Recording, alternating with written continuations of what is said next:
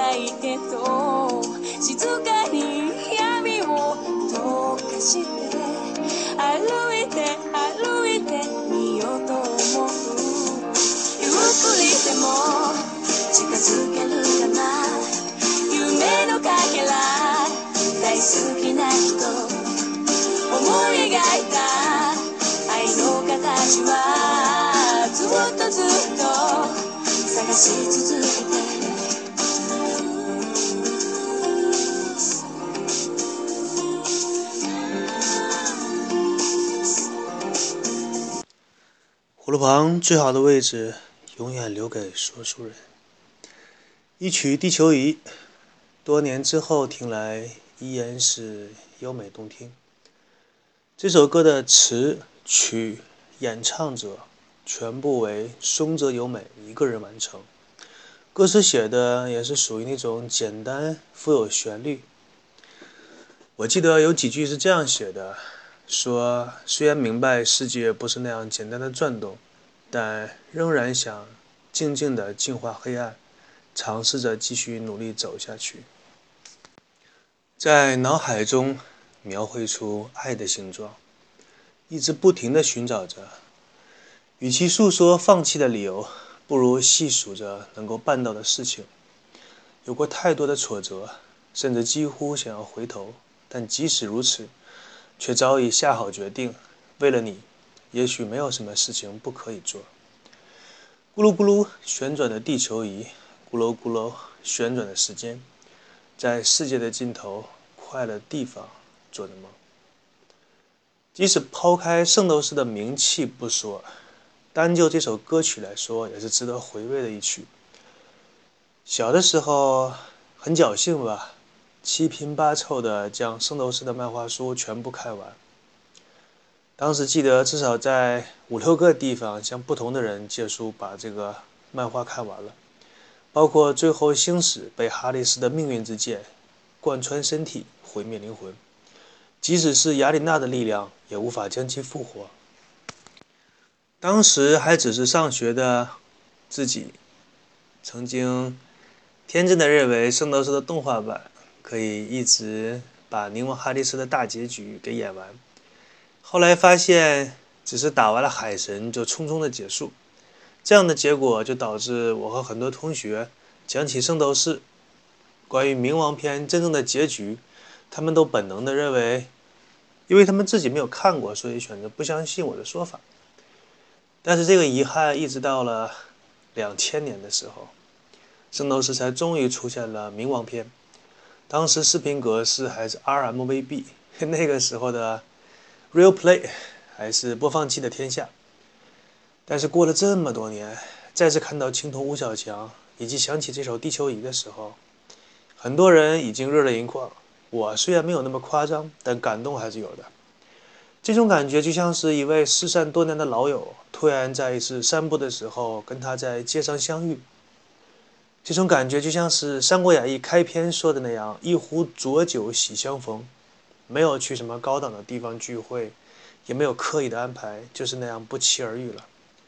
翻看当年《圣斗士》的情节，我个人最喜欢的就是冥王篇，因为冥王篇的一百零八魔星、冥界三巨头、潘多拉的悲惨往事，包括冥王哈迪斯手下的死神和睡神，都是非常有故事性的。讲起这个圣斗士。讲起这个圣斗士的故事呢，还要从第一次的圣战开始讲起，就是雅典娜和其他神灵抢夺大地的统治权。在初代的圣战当中，雅典娜她的对手主要有三位神明，第一位是雅典娜的哥哥太阳神，他的手下有春夏秋冬四位女神以及相关的战士。第二位是掌管大海的海洋之神波塞冬和七海的斗士，第三位就是来自于冥王哈迪斯。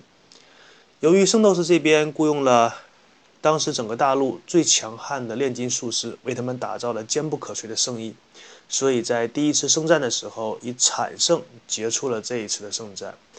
这一次圣战惨烈到什么程度呢？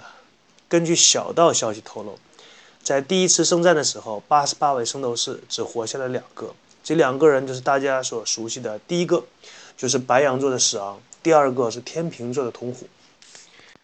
接下来发生的事情，我们就可以看出雅典娜对于人才的重视。白羊座的史昂被雅典娜封为教皇，可以说是一人之下，万人之上，拥有无上的权利。即使是十二位黄金圣斗士，教皇也是有权力驱使的。而天平座的童虎则被雅典娜施以假死之法，这是神可以赐予人类最大的祝福。也就是说，对于天秤座的通虎来说，一年的时间不过是过去了一天。雅典娜担心其他的同事会有意见，于是呢，就给童虎安排了一个养老的差事，让他看守被封印的一百零八魔星。同老头呢，找到了一个风景宜人、适合养老的地方，就是中国的五老峰瀑布。其实，童虎真的是一心一意的在安度晚年。因为当一百零八魔星封印解除的时候，他也没做什么事情。雅典娜重视人才，还有一个地方可以佐证，就是当年女神的圣斗士在这套漫画当中，一辉张嘴闭嘴就直接管雅典娜沙织小姐，在一辉的嘴里就是叫成沙织小妞。女神雅典娜在人间的名字叫做城户沙织，所以一辉就直接叫这么叫她。虽然女神表面上。没有把她怎么样，但是最后在打冥王哈迪斯的时候，一辉也是没有得到他鲜血的祝福，无法通过叹息之壁的那个异次元空间。所以说啊，领导这个生物呢，能不得罪还是不要得罪，尤其是自己的顶头上司，上眼皮呀。那么在经过了《圣斗士冥王篇》这个故事之后啊，圣斗士的故事就沉寂了一段时间。期间有一些好事的记者采访过车田正美，说：“哎，你为什么不画圣斗士了呀？”你对于一个已经功成名就的老画家来说，画和不画对他来说区别不大。当然呢，这个车田正美这个人，他回答的理由呢也是比较实在的。他说自己将大半生的心血都花费在了这一部作品当中，所以说有一些疲劳，也就是说，作家嘴中说的那个疲劳期，目前呢正处于恢复当中。但是也向那些圣斗士的读者们承诺，只要自己一恢复过来，马上就会投入到创作当中。当然，日本的漫画家嘛，他这么一说，你这么一听啊，认真呢你就天真了。很多圣斗士的读者认为圣斗士的故事就会到此结束，但是令他们惊喜的是，到了两千零六年的八月，周刊少年以每周连载一篇的频率开始连载圣斗士的新的一作，就是我们现在比较熟知的《冥王神话》。很多不明就里的读者以为车田正美良心发现了，哎呀，老头终于又抄起什么漫画笔开始进行创作。其实根本不是这样，在车田正美这种日本国宝级的漫画家的眼里，什么名声、金钱、地位要有的全都有了，可以说已经没有什么驱使他创作的动力。只不过呢，这个时候他偶然的收到了一个比较得意的弟子，这个可以说是日本年轻一代的女性漫画家。当中比较出色的叫做守代木师之，他的这个徒弟呢，当年是看着圣斗士长大的，是非常喜欢他师傅的这部作品，甚至可以说没有圣斗士就不会有让他成为漫画家的想法，所以他个人对圣斗士这部作品的喜爱程度，大家就可想而知。故事讲到这里呢，就会想到一些综艺节目，比如说。那些节目会请到我们八零后所熟悉的一些歌星啊、影星，然后这个时候呢，年轻一辈的那些歌星、影星就会这些老一辈的这些明星说：“哎呀，我当初可是看着你演的电影，听着你你的歌长大的呀。”每每到这个时候呢，就即使是作为观众，也会有一种莫名的伤感，自己真的是老了。车田正美看到自己的徒弟对《圣斗士》这部作品的喜爱。然后又见到自己徒弟，虽然说也是画了几部作品，但是依旧不温不火。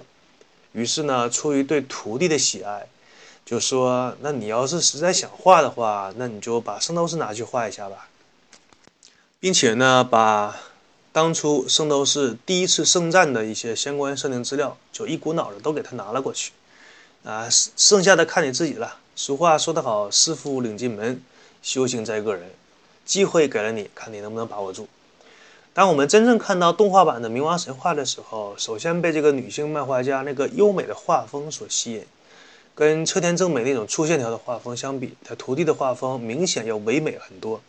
因为这个女性漫画家当初她也是画过十八禁漫画，也就是成人漫画的，所以我们会发现那些女性角色看起来异常的性感，即使是男性的圣斗士看起来都非常的美型，可以说是满眼的那种帅哥美女啊，肌肉型啊，或者是前凸后翘啊，各种样的饱眼福，看起来那叫一个养眼。还有一点就是初代圣战的设定本身它就十分精彩，至少是让十二位黄金圣斗士当中没有一个是弱者。这个其实想一想才符合常规的认识。黄金圣斗士是从八十八位圣斗士当中精挑细选，可以说是人中的俊杰，就是什么 best of the best 精英中的精英。作为女神雅典娜禁卫军团，怎么可能会有弱者？但是不知道为什么放在车田正美的设定当中，就一定要里边有坏人，一定里边几个特别弱。而且车田正美这个这个作者呢，这个画家，他个人的风格过于严重。举个例子，他在十二星座当中设定的时候，那些他有着很强的个人偏好，比如说他喜欢哪个星座，哪个星座的黄金圣斗士比较强，比如说处女座强到没朋友。另外，他讨厌哪个星座，哪个星座就特别弱。比如说巨蟹、双鱼，看起来比青铜圣斗士强点有限。你像这种很随性的作者，他就很难在逻辑上说得通。所以说，你感觉到黄金圣斗士啊，好像也就是那么回事儿。甚至十二个黄金圣斗士当中，总有那么几个，让人看着有种打酱油的感觉。哎，这几个人是不是走后门进去的啊？就这实力也能当黄金？但是到了首代的笔下，就合理的多。虽然说主角依然是天马座，但是在展开故事的同时，黄金圣斗士可以说每一个被他画的有血有肉、很立体的一个形象立在那里，都有自己的性格和为人处事的方式。他们在与冥王强大的军团作战的时候，可以败，可以输，可以战死，但是每一个他战的时候都轰轰烈烈。每一个黄金圣斗士，他的战斗让我们看着都热血沸腾。可以说，在他设定的圣斗士故事当中，黄金圣斗士终于有了配得上黄金这个称号的尊严和实力。那么，通过这个世界啊，我们就不难看出一个好的动画设定确实很珍贵。比如说，当时把一些星座呀，把一些圣衣啊，把一些热血的战斗啊，什么不放弃的这些东西放到一个动画里，确实是个非常棒的创意。但是能将这个好的动画设定发扬光大的，并不一定是当初做出这个设定的人。至少首代这一代画的要比车田正美要好很多。其实关于圣斗士，也可以说是八零后一代人的集体回忆。我不知道九零后是不是也看了这个。我用了几期的节目，做了一下关于圣斗士的一个总结。可以说是对自己小学时代的一个感慨，也算是我个人对这部作品的一种敬意和怀念。那么，关于圣斗士的故事，就为大家讲到这里吧。以后有机会的话，可以再补充。我是跟大家分享故事的游戏的影子，祝大家开心每一天。我们下一期再见，拜拜。